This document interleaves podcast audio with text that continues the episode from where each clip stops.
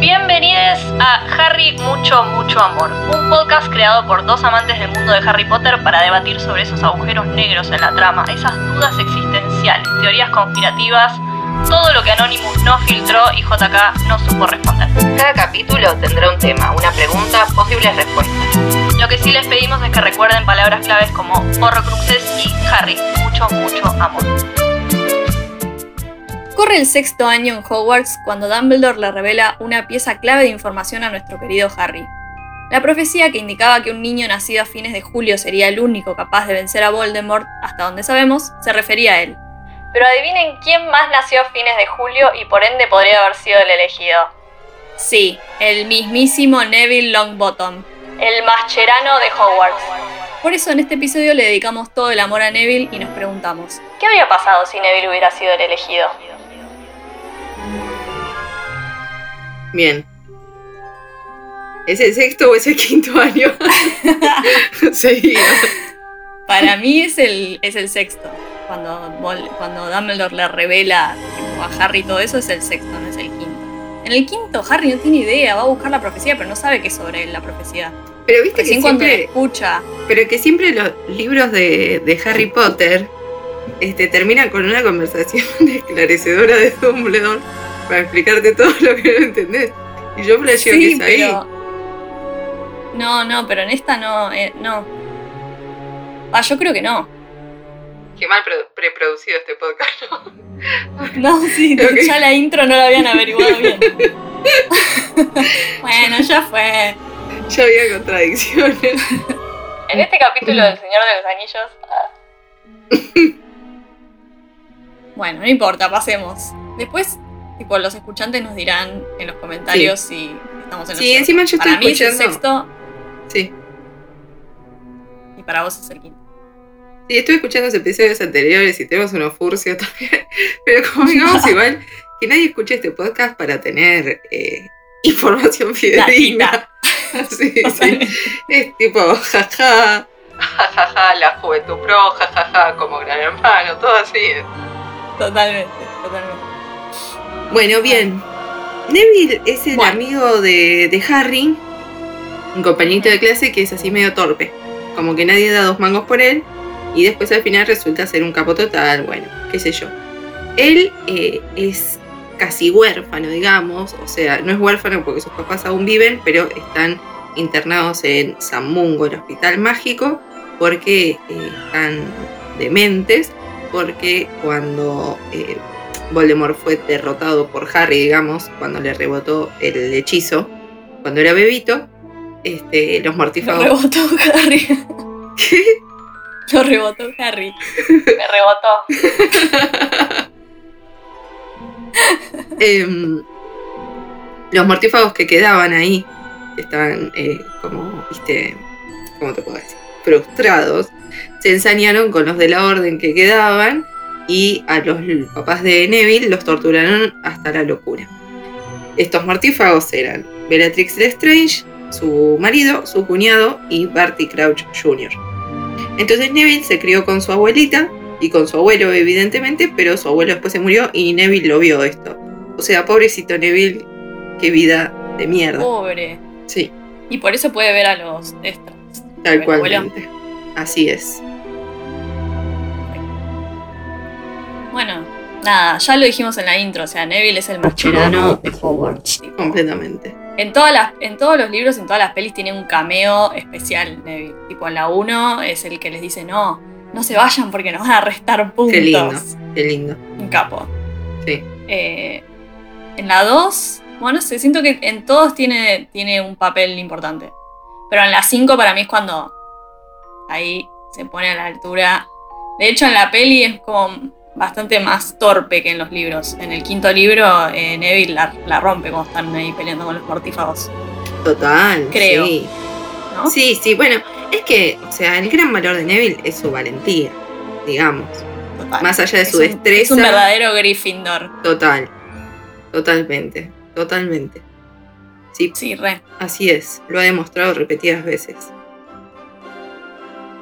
Lo que nos. Voldemort Pero eso es lo que no entiendo. Tipo, la profecía no era sobre uno, era sobre los dos. Tipo, si, si Voldemort le iba a buscar a Neville, le iba a rebotar la maldición, también no. No, no, Se refería a Harry la profecía. O sea, Voldemort fue e hizo lo que la profecía esperaba que hiciera. ¿Querés que leamos la buscar. profecía? ¿Te gustaría? Sí, por favor, porque nunca me quedó claro eso. No duermo de noche por eso. Ah, re exagerada. La La profecía. cartulina. la profecía dice. El único con poder para derrotar al señor tenebroso se acerca. Nacido de los que han desafiado tres veces, No, no, para decir yendo mal, voy a arrancar de nuevo. Bien, la profecía dice. el único con poder para derrotar al señor tenebroso se acerca. Nacidos, nacido de los que lo han desafiado tres veces, vendrá al mundo al concluir el séptimo mes. Y el señor tenebroso lo señalará ¡Ay, Dios! ¿No querés leer vos? Y el Señor Tenebroso lo señalará como su igual, pero él tendrá un poder que el Señor Tenebroso no conoce. Y uno de los dos deberá morir a manos del otro, pues ninguno de los dos podrá vivir mientras el otro siga con vida. Perfecto. Bien. Sí. O sea, arre. bueno, ok.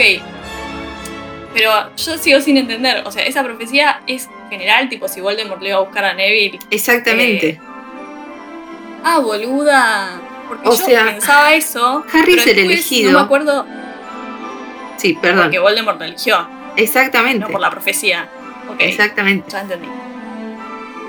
No, porque encima dice nacido de los que lo han. que esto es lo que me cuesta, pues es un problema. Nacido de los que lo han desafiado tres veces. Y los papás de Neville también eran aurores. Y no sé cuántas veces lo desafiaron, pero se, se entiende. O sea, que como que la profecía aplicaba para los dos. Las contaban, tipo, iban tachando en el calendario. Uno, dos, Sí. tres. No, no sé. O sea, ok, ahora entiendo. Yo en ese momento no me quedó claro. Se ve que JK no fue muy clara. Mm. Em, ok, o sea que si lo hubiese ido a buscar a Neville hubiese sido lo mismo, pero con Neville. Exacto. ¿Y qué hubiera pasado? Qué buena suerte, ¿no? Ah. Y no sé, para mí. Para mí lo hubiese matado. Es que también depende de otros factores, porque Harry sobrevive porque los tiene a, a Hermione y Ron y toda la familia y todos, Mm. todos los que lo ayudan, pero Neville, ponele si no se hubiese hecho amigo de.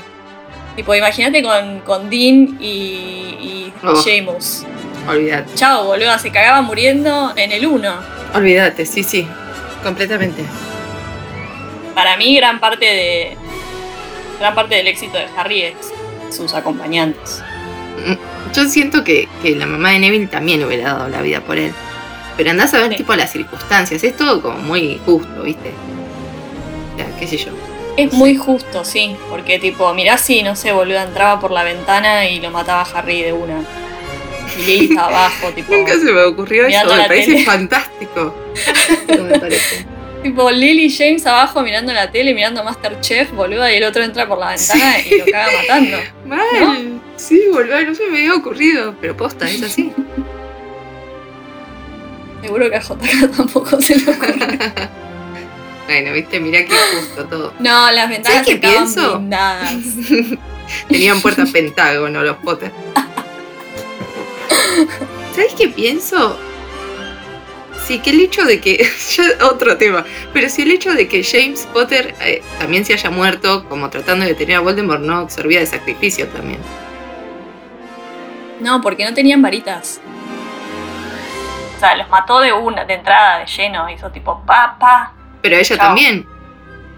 Sí, no- ninguno de los dos tenía varitas. Pasa que, pasa que a, a James lo mató de una. Y después siguió hacia la habitación de Harry, donde estaba Lily. Mm, Esto es lo que yo no entiendo, porque no la mató primero a ella y después a Harry. Pero bueno, intentó matarlo directo a él y ella se interpuso entre ellos dos y la mató a ella. Ah. No es que la mató primero. es verdad. Que no tiene sentido tampoco, porque, o sea, lo mató al papá, pero a la mamá la deja vivir, tipo, Mm, qué sé yo, no sé. Pero no, o sea, fue así. Ellos no tenían varitas. Estaba- las varitas estaban aba- tipo abajo, en el piso de abajo, no sé. qué claro, tipo, sí, total Estaban no. desarmados. Total no estaba Voldemort No son por ahí. sí, total. Ah, total. Pero ellos pensaban que estaban a salvo porque le habían dado la dirección a, A, Pettigrew. sí. ya, estamos, estamos así, Pancho. Mi buen amigo Pettigrew. Sí, no, no es rari. Como todo. Bueno, no sé, me parece que tenemos. ¿Qué, momento? O sea, momento de entre mis top 10 cuando, cuando saca la espada del superhéroe. Mata a la serpiente. O sea, él tenía que tener su momento, Neville. Sí, es que. Siento que en el quinto libro es cuando más se empieza como a. Es como que. Bueno, después esto lo discutiremos cuando sepamos la verdad sobre si es el quinto o el sexto libro. Pero en el quinto libro siento que lo van como preparando como personaje un poquito más importante para que después en el 6 cuando te revelan esto sea como wow. Sí, porque antes lo dejan re mal parado. Viste que el otro día te mandé en el libro 3, cuando eh, Sirius Black, cuando todos pensamos que es malo, entra en las habitaciones de los chicos para matar a Scavers, este, entró porque tenía las contraseñas porque Neville las perdió. Ah, le hicieron un escándalo a Neville. McGonagall le hizo terrible bullying. Y después te enterás que Crookshanks se los robó, ¿entendés? No se los, no las perdió él. Entonces es como, uy, siempre es el boludo, que yo, pero te van dejando amiguitas como, bueno, no, tan boludo no es. Sí. Y después ya la 7 estaba ahí haciéndose el makeover.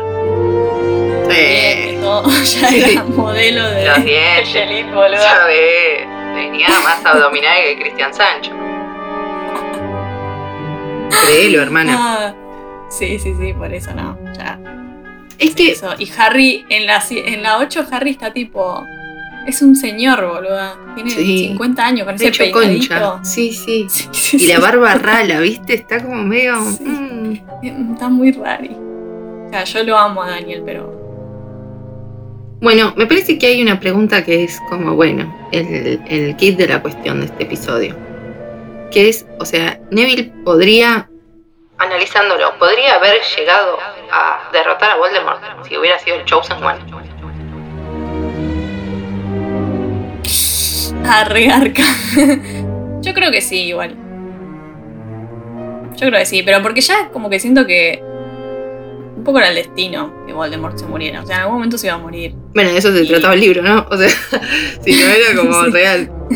Y para un solo libro. pero digo que, digo que eventualmente como como lo planteó JK, siento que eventualmente Voldemort se iba a morir porque tenía como esta carencia que lo hacía subestimar a sus oponentes. Mm. Como que así lo planteó ella. Entonces, fuera Harry o Neville o quien sea, si venía desde el amor, lo iba a poder matar. Sí, porque me parece que lo que se demuestra en los libros también que es esto que hablábamos, como que no es lo más importante la destreza o si sabes hacer tal o cual hechizo o la mierda que sea sino como, bueno, la valentía y la perseverancia y los amigos que tenés y el amor y toda la perfo de siempre. Sí, bueno. Re, Bueno, ¿sabes que Meli me hizo una pregunta? Que me dijo como... Eh, ¿Quién hubiera sido, porque eso, esto es gracioso, o sea, como... ¿Quién hubiera sido el padrino de Neville o la madrina? Como era Sirius. ¿Quién, boluda? No sé. Meli, aventuró que, podría haber sido Moody. Pero es esto que hablábamos de que Moody es como que re bueno con Neville, pero mientras es tipo un mortífago que, que torturó a los padres. Es verdad, boluda. Pero re bueno es con Neville. Para mí un poquito le tenía cariño. Ah, que torturó a los padres. Sí, o sea, es muy cínico. pero es que boluda está como muy mal hecho eso. Porque no la ves venir. O sea, es un amor todo el año. O sea, como, ¿cómo va a ser un mortífago? Aparte es exageradamente tipo borracho, ¿viste? Como que toma de la petaca así, se da vuelta y hace moriqueta. Pero aparte, ¿sabes qué pasa? Que tipo te lo presentan, o sea, en las pelis.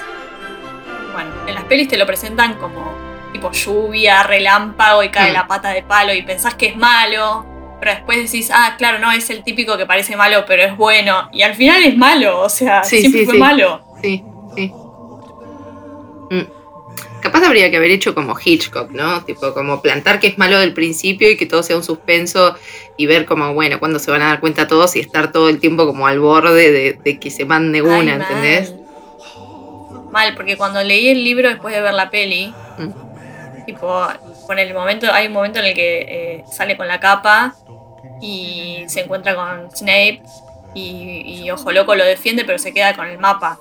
Sí, el uh. merodeador, y con eso lo mata al papá. Y ahí, cuando ya sabes que es malo, que eso en la peli no está, decís tipo, no. Sí, se lo queda. sí, total, total, total.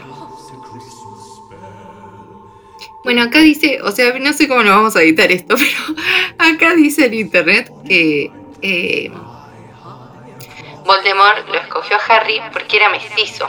Entonces, como la profecía dice, lo señalará como un igual. ¿ya lo dijiste esto? Sí, te lo dije, pero antes de que grabáramos. Cope, cope, buenísimo. El no dato. Alto aporte. Te lo dije cuando discutíamos lo de si era en el quinto o en el sexto libro, que para mí era el sexto, porque se trata del príncipe mestizo. Y que ahí la revela esto. Perfecto, perfecto. Si tienen algo para preguntar sobre este tema o para decir o lo que sea, teorías, etcétera, déjenlo en los comentarios. Y si reunimos suficiente data, hacemos una parte 2. con todo el material que nos van a dar ustedes, porque a nosotras ya no se nos ocurre nada más. Esto ha sido todo. Yo soy Inen Yo soy Luchi. y esto fue Neville, mucho, mucho amor.